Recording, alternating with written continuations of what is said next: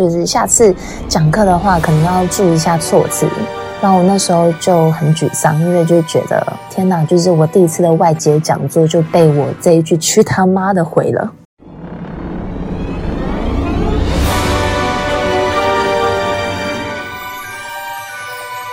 女巫狂想曲，来听便可取。大家好，今天是我们女巫狂想曲的第一集。那我在录制的这个时间呢是。嗯，现在是十二点半，所以应该是已经算大年初二的凌晨，然后在呃我自己个人的房间录制的。那过程中可能会有一些猫咪啊，或是呃有人在讲话，或甚至骂人的声音，呃，可能也会有一些杂音或是回音。那还请大家呃不要见怪。嗯，我尽量希望用一种比较轻松愉快，不要太正式的方式。来聊一聊我们人生中的大小事哦。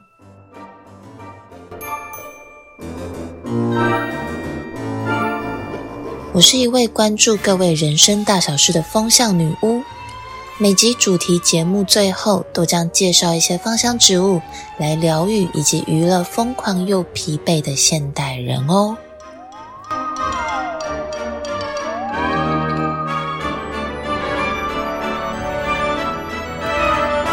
那我们的首播第一集要聊什么内容呢？我们的标题是“我们的人生其实是自己聊来的”。那怎么说呢？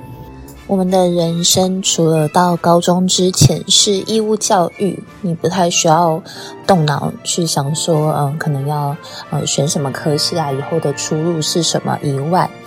到大学开始选科系的时候，这时候你有没有跟人家聊天，借由聊天去搜集一些资讯，得到你想要的？嗯，就是蛮重要的一件事情诶。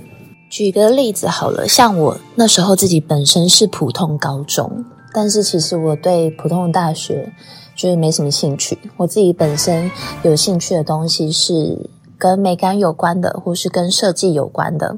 那大家知道，就是普通高中，他们不会喜欢一个就是选择跟人家不一样的学生，也不喜欢不念书的学生。所以那时候我的环境，身处的环境是老师跟家长都非常反对。我那时候为了要进我想要进的设计科系，然后花了很多时间去找一些高职呃念高职的朋友聊天，然后去呃从中知道说呃像我是高中生嘛，没有什么作品集，我的作品集要怎么准备，然后要怎么填学校，这些都是我跟那时候呃我的国中同学，因为有一些国中同学是念高职嘛，都是跟他们聊来的。后来呢，我就真的顺利考进了我心目中理想的呃设计科系。那除了这个例子以外，我们可以想一想，其实我们人生中大部分的大小事也都是聊来的。最简单的，从交男女朋友，或是如果你是一个想要结婚的人开始好了。你在一开始去认识你的对象的时候，不聊天，难道是要靠脑电波或是眼神交流就会有一个另外一半吗？应该不太可能吧。那我相信很多人的工作机会，很多都是从朋友或是同学介绍来的。在当讲师之前，其实就有蛮多工作都是朋友介绍的。那时候会。接触芳疗也是一个意外。那时候我在呃百货公司的香氛精品的专柜上班，然后跟那时候的楼管还有附近的店员聊天的时候，他们都嗯、呃、跟我说同一件事情，就说诶，其实你的谈吐跟气质好像还蛮适合去学植物或是芳疗的。如果有机会的话，其实你可以去呃学看看，搞不好以后会、呃、有更好的出路。那那时候我也没有想太多，我只是觉得说，诶，反正学一个新东西对我来说也没有什么损失嘛。所以后来我就真的去找了芳疗课，然后嗯，很认真的把它上完，考到证照。那我原本其实也没有想要做这个工作，只是因为那时候我们上课的时候要做作业，那作业基本上就是嗯，你就跟人家聊天，然后聊完天之后，你要去找到呃适合这一个人的植物精油有哪一些。然后去建议他说，诶，可以怎么用，可以嗯让心情比较开心啊，比较舒服，可以舒压。我就觉得天哪，就是聊天居然可以就是变成工作，而且就是没有什么固定的上下班时间，工作是弹性的。我平常。空闲的时间想要做什么就可以做什么，好像还不错。那后来我就没想那么多，我就想说，嗯，那我来当就是讲师好了。那就一直做到现在了。那另外一个例子是我相信很多人在像我这种就是呃三十几岁的年纪，应该都有买车买房，或是甚至有一些人是已经很早就有在完成这自己的目标了。你在买车买房的时候，不用去跟朋友或者是家人聊一聊，听一些意见吗？或是呃，去找一些已经完成这些目标有经验的人，说不定跟他们聊天的过程中，可以收集到一些很有用的资讯。如果你今天本身的个性特质就是比较活泼外向、很会聊天的，那对你来说，我刚刚说的这些例子，那就是你的日常，没有什么特别的。那假如你是跟我一样，我原本的个性是不太喜欢跟人家打交道，不喜欢说话，不喜欢聊天，但是呃，可能又觉得说，诶，在这个世界上，我们就算不交朋友，也总有家人吧？你没有家人，呃，去买东西的时候，应该也会碰到店员吧？只要是活在这个地球上，一定就会要去用到说话这件事情。那我刚刚举的那三个例子，都是从聊天的过程中去找到一些机会，然后实际上有所行动，才会达成我目前想要呃完成的目标，才会去完成一些事情。今天的节目内容就会还蛮适合你本身是一个不太会聊天的人，你不是一个外向的人，你不擅长这件事情，来听看看。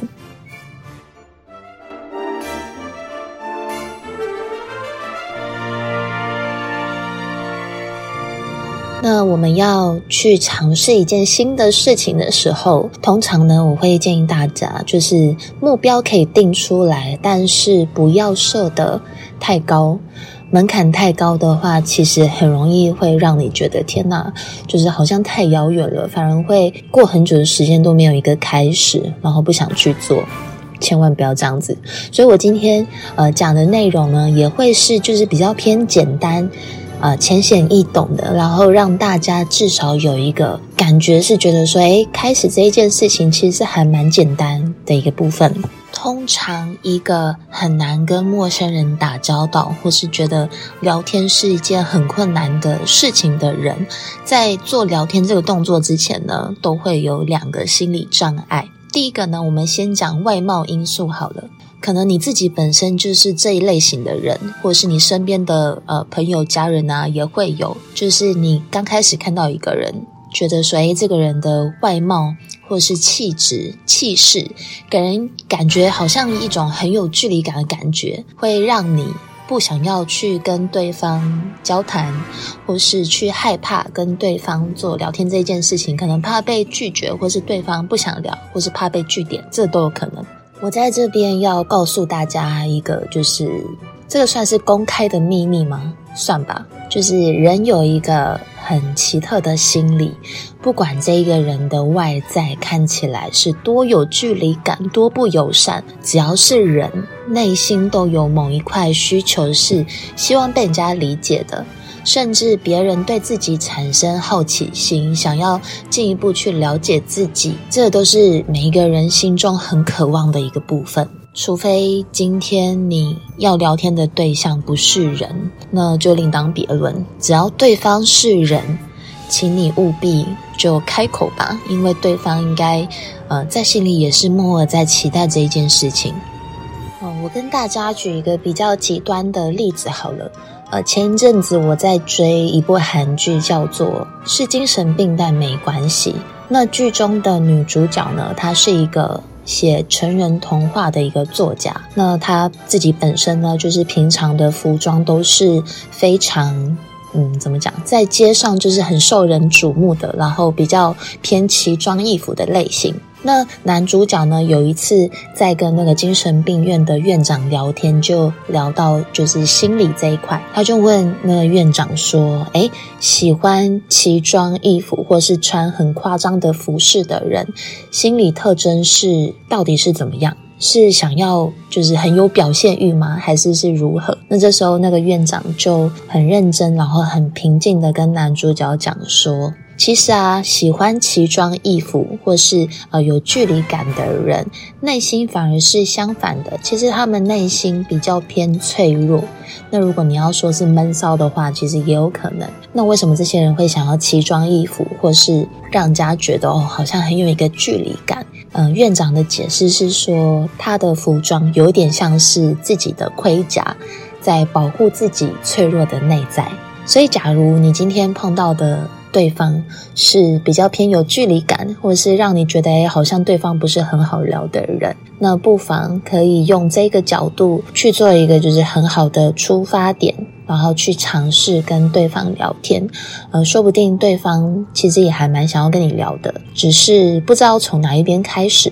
这就是我们第一个外貌的因素。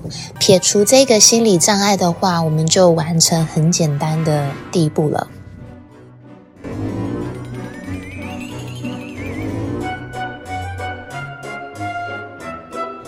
那第二个心理障碍因素呢，其实就是我们好像都很怕说错话。其实从小开始，从小到大，我们的长辈就会一直耳提面命的，呃，用一句台语教育小孩：“因那无希无罪。”不好意思，就是我台语其实不太好，但是你们听得懂就好，反正就是那意思。然后长大之后，我们看过很多书，或是也听过很多朋友啊，甚至看到电视上政治人物、呃明星讲错话铸成大错的例子，所以默默在心中都会呃有一个恐惧感。那这个恐惧通常都是想象出来的，我们都会怕，诶，可能不小心说错话就会造成很严重的结果，或是不可挽回的局面。我人生中其实也讲错过很多话。然后有一些也是蛮严重的，印象最深刻的其中一个部分是，呃，我刚开始初期在讲课的时候，第一次去外地接我自己单独独立讲的讲座。那这个讲座的下面听的对象是保姆，那保姆嘛，可想而知，就是一定都是一堆妈妈，然后长辈的年纪。那我那时候去讲的课程是呃更年期的课程，就是跟芳疗相关的。然后我可能就是因为刚开始讲的时候很紧张，然后又怕自己准备不足，或是怕内容过于严肃，讲其中一个环节，想要营造很轻松愉快的气氛。那个环节是在讲述，就是更年期的情情绪波动跟平常有什么不太一样的地方。那就举到一个例子，比如说以前在更年期以前。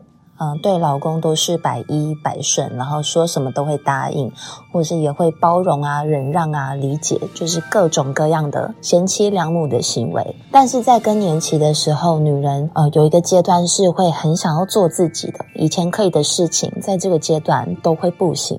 以前老公可能跟你说，嗯，这个地方扫得不是很干净，诶，可以重新再打扫吗？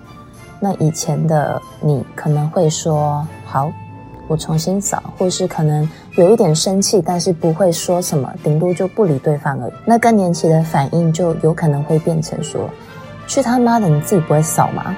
我那时候在形容这个环节的时候，就不不小心讲太快，“去他妈的”就这样脱口而出。那你知道底下全部都是妈妈跟长辈，他们在听到这句话的时候，空气。瞬间是凝结的，虽然只有短短的几秒钟，但是却好像过了一辈子那么长久。那这个课程在结束以后，邀请我去讲这个讲座的学员，他本身也是一个妈妈，然后也是长辈，他就很认真的责备我这件事情，就说，诶，底下的对象听的都是妈妈，这句话好像不是那么恰当，就是下次讲课的话，可能要注意一下措辞。然后我那时候就很沮丧，因为就觉得天哪，就是我第一次的外接讲座就被我这一句“去他妈的”毁了。我那时候很沮丧嘛，就回去跟呃我的同事聊天，就是另外一个老师。那那个老师人蛮好的，他就很认真的安慰我说：“诶，其实你要去想，就是我们今天讲去他妈的会被纠正，是因为下面的人是长辈。”哦，他们会觉得说，诶，就是这个可能是比较接近脏话，那听起来好像也很不雅，所以他们会有这个反应。那你要去想了，假设今天下面听的是就是跟我们年纪比较相仿类型的人，听起来可能反应也会觉得说，诶，还蛮有趣的，就是上课比较轻松。那下一次我们就调整自己的课程内容，先去搞清楚今天下面的听众到底是什么年龄层，然后什么职业、什么对象，之后再讲的时候多注意一下，不要再犯就好了。其实没有那么严重，你不会今天讲错一次，以后就没有课可以讲，这样 OK 吗？那我那时候听完以后，我就瞬间觉得天哪，就是我的这个老师真的是太安慰人，太会安慰人了。其实大部分的人都是一般的人，就是不会是公众人物，不会像明星啊、艺人或是政治人物那么有知名度。他们可能不小心说错一次话，就会受到公众的指责或是挞伐。像之前很有名的那个炎亚纶事件嘛，他说。呃，地震是因为下太多雨，土质松软造成的。那那时候一度就是引起一阵就是疯狂讨论的热潮，然后大家也觉得他很没有常识。可是事后还是证明，哎，他居然就是说的好像是对的。只要是人，就一定会说错话。呃，我们可以去想哦，其实大家就是现在都是成人嘛。那我们以前在要学会走路的婴儿时期，都是先从在地上慢慢爬，然后开始慢慢扶着墙角慢慢站起来，最后才会走，最后才会跑。那我们在爬的阶段不小心跌倒受伤了，就因此不去去学爬或者是去学走这件事情，听起来不是还蛮可惜的吗？嗯，说错话没有关系，其实说错话，诚心的道歉就好了。那这就是我们的第二个心理障碍，不要怕说错话。你有说的话，有开口，都是一个练习的机会，所以绝对不要去错过这么好开口聊天的机会。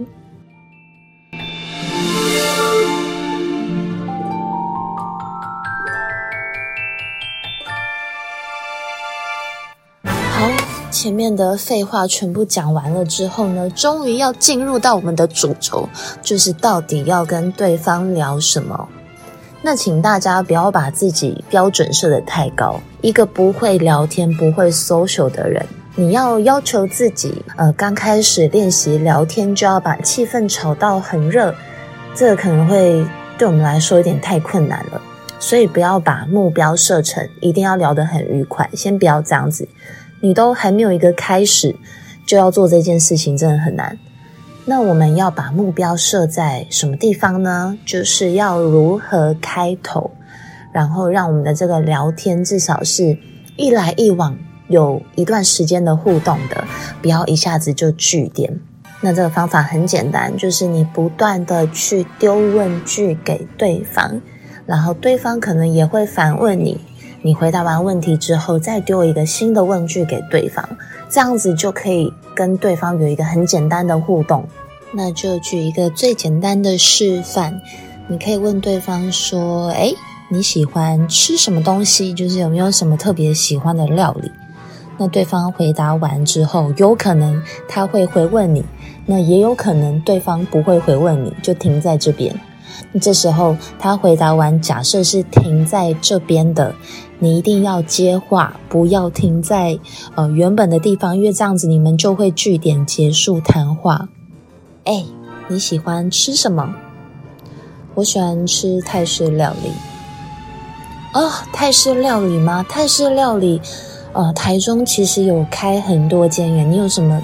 就是你有吃过什么？你觉得比较不错的吗？或是你觉得好吃的？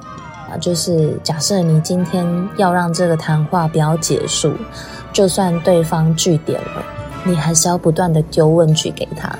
那他有机会是会回丢问句给你的。这时候你回答完之后，记得还是要再去做延伸。这个方法其实不会很难，还蛮简单的。嗯，我记得我刚开始学会呃丢问句这个方式去跟别人聊天的时候，很容易遇到一个状况，就是我怕呃中间空白跟沉默的部分太久，好像气氛会变得很尴尬。那其实空白这一件事情，并没有大家想那么严重，也并没有那么尴尬。嗯，不知道大家有没有一种经验，就是呃，我们在跟别人聊天的时候，中间如果完全没有休息，然后你没有呃留一点空白的时间给对方去思考，呃，例如对方可能也会想要开一个新的话题，或是对方会去思考你问他的问题要怎么去回答，或是他可能也在想。啊、要怎么从你们的对话之中再去做更多谈话的延伸？其实你在做什么事情，对方同样也都在做跟你一样的事情。那中间如果没有一个留白，你不留时间给对方的话，其实对方会有一种感觉，就是会觉得天哪，好像跟你聊天没有办法很放松、很紧绷，整个过程都是只有你在讲，他可能也有想讲的话题，可是却被你。抢话抢走了。嗯，我们在做丢问句聊天法的练习的时候，假设你今天真的问到不知道该问什么，那我们就停在这边没有关系，当成是中场休息。那也给对方一个机会表现嘛，因为互动本来就是这样子，你要花时间思考，但是也要留给对方时间思考。谈话的过程这样子才是，就是你们两个的位置是比较平等的，是比较公平的。那聊起天来也会比较舒服哦。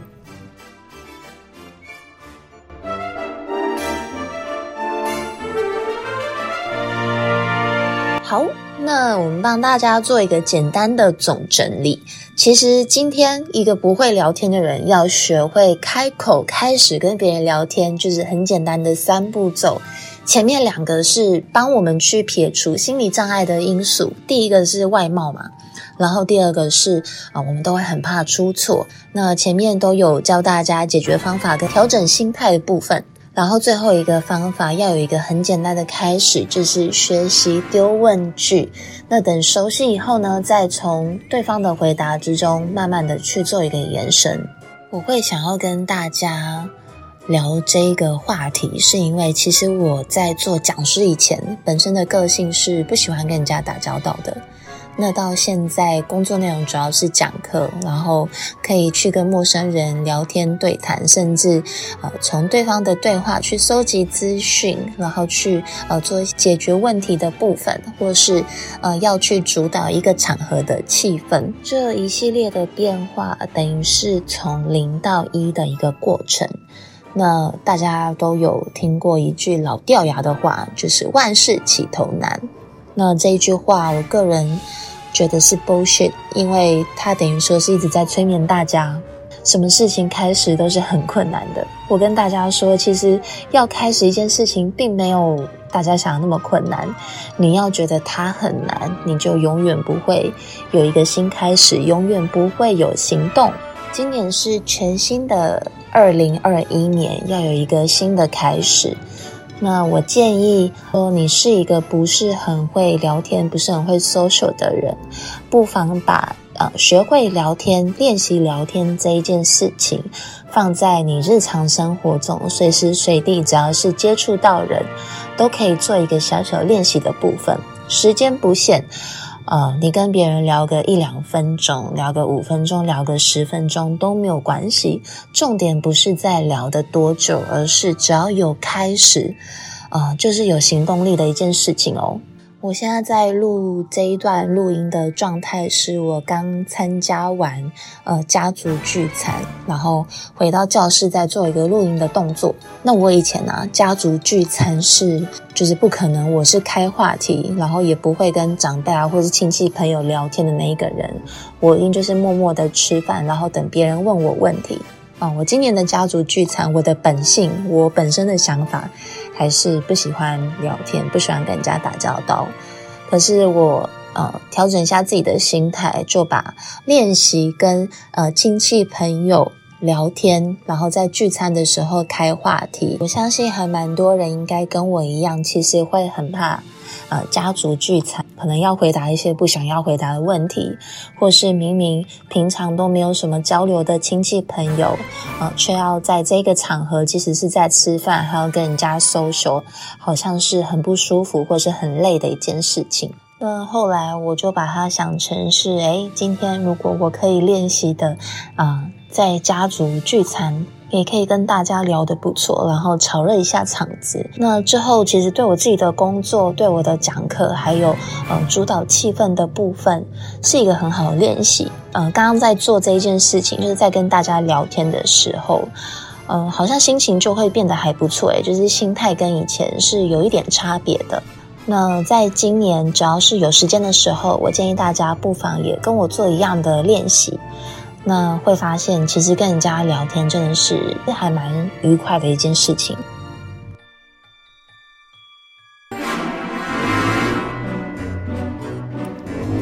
女巫配方时间，行走在这个充满妖魔鬼怪的地球上，单打独斗是行不通的。让风向女巫来告诉大家，可以用哪些植物精油。帮助我们更顺利的在这个世界嚣张且事半功倍的闯关。那我们今天的主题因为是跟新行动、新计划、新的练习有关的，呃，所以今天呃介绍给大家的这个复方也会是跟更新有关的呃一个配方。那这一支复方精油呢，叫做焕然一新。里面的植物有茶树、高地薰衣草、红百里香、野地百里香、柠檬香茅、柠檬、玫瑰草、佛手柑、没药、石螺。呃，这一支精油顾名思义，它是焕然一新嘛，那是跟呃转换阶段或是人生中要下一个新的决定。或是，假如你现在正处在快要受不了原本的状态，感觉踌躇卡住的时候，或是你正在学习面对自己的阶段，这支精油会还蛮适合帮助我们有一个新的行动力，帮助我们去做一个更新的动作。那我从这个复方里面挑几个我觉得比较特别，然后跟今天的。主题比较相符合的一些植物来做一个小小的介绍。先讲高地薰衣草好了，薰衣草其实大家应该还蛮常听到的，很多人可能对薰衣草的印象都是可以助眠、可以放松。可是可能比较多人不知道的部分是，就是薰衣草类型的人都会比较喜欢呃身边的人事物。自己要能把控得住，就是要有一个掌控感的感觉。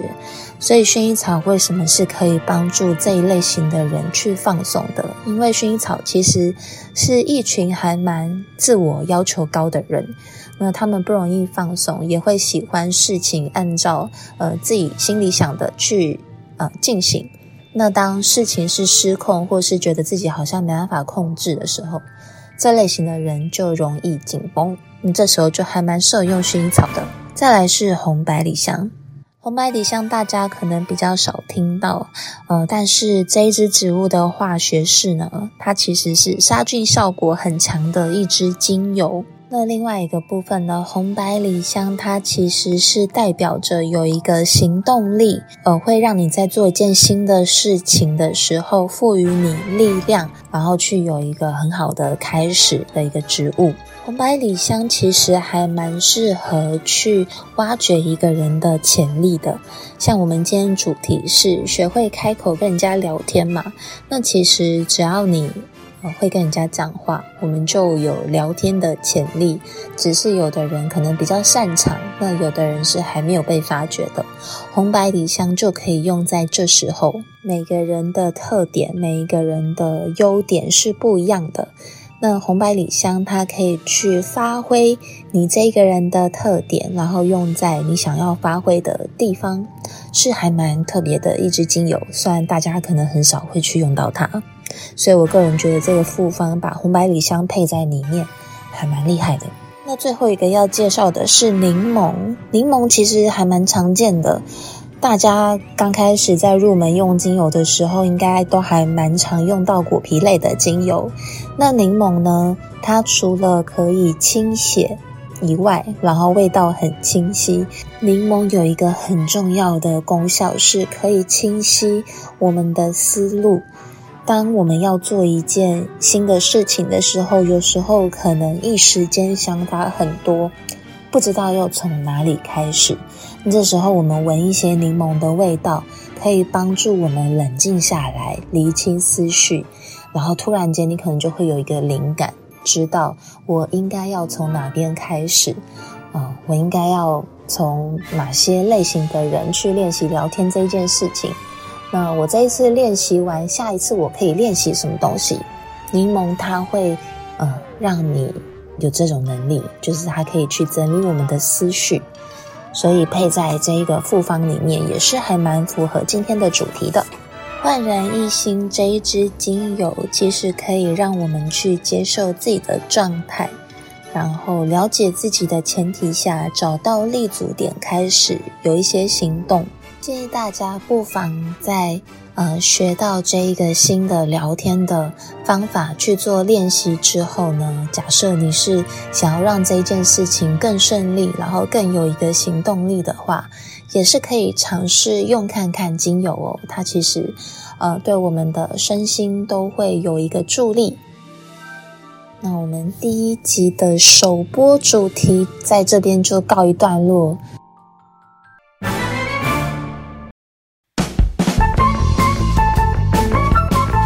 大家二零二一牛年新年快乐！大家赶快把握机会去练习跟人家聊天，说不定随便聊一聊，你的人生就被你聊出来喽。那我们下一期节目再见，拜拜。